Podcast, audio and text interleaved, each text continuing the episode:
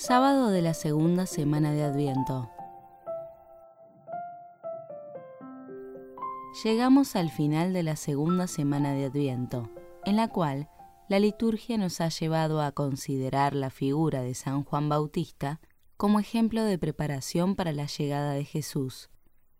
En el Evangelio de la misa de hoy vemos a Jesús rodeado de sus discípulos. Estos le preguntan, ¿por qué dicen los escribas que primero tiene que venir Elías? En efecto, según una tradición judía que se remontaba a los tiempos del profeta Malaquías, el profeta Elías vendría de nuevo antes de que llegara el Mesías para anunciar su venida. Por ese motivo, el maestro les respondió, Elías ciertamente vendrá y restablecerá todas las cosas. La misión de Juan Bautista consistió justamente en invitar a la mudanza, a la renovación interior, al arrepentimiento por los pecados personales.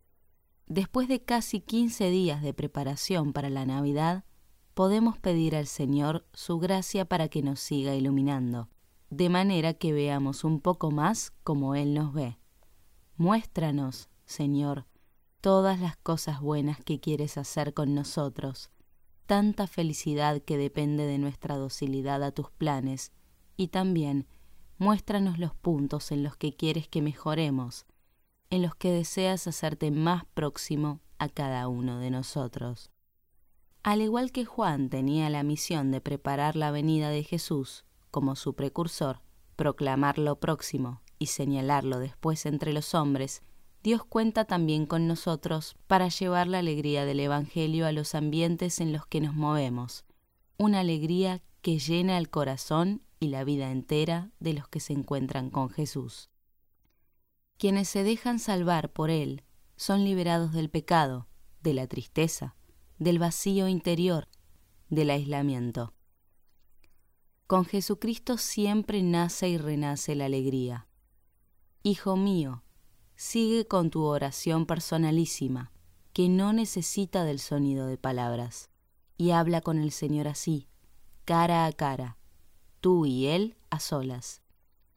Yo deseo que tú, mi hijo, en la soledad de tu corazón, que es una soledad bien acompañada, te encares con tu Padre Dios y le digas, me entrego, sé audaz, sé valiente, sé osado.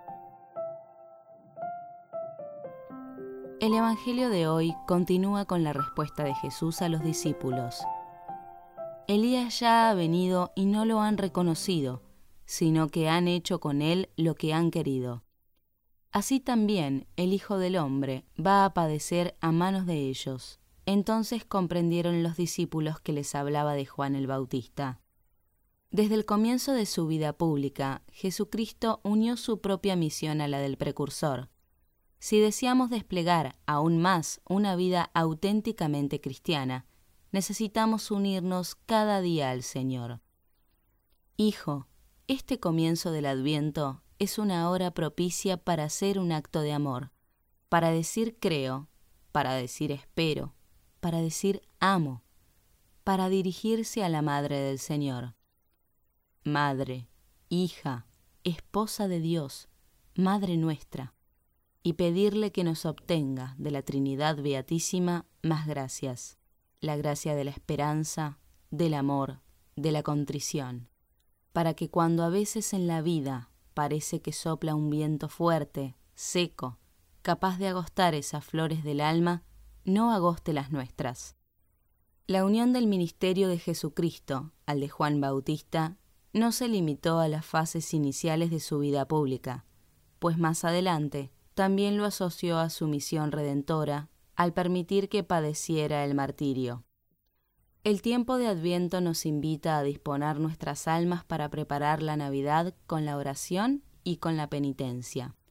La consideración de los sufrimientos de Juan hasta el martirio, así como los de la pasión y muerte de nuestro Señor, nos invitan a meditar que, aunque encontremos penas y fatigas en nuestro caminar, auténtica penitencia muchas veces, la tarea de hacer presente a Jesús en nuestra vida está siempre precedida, sostenida y acompañada por la fuerza de Dios.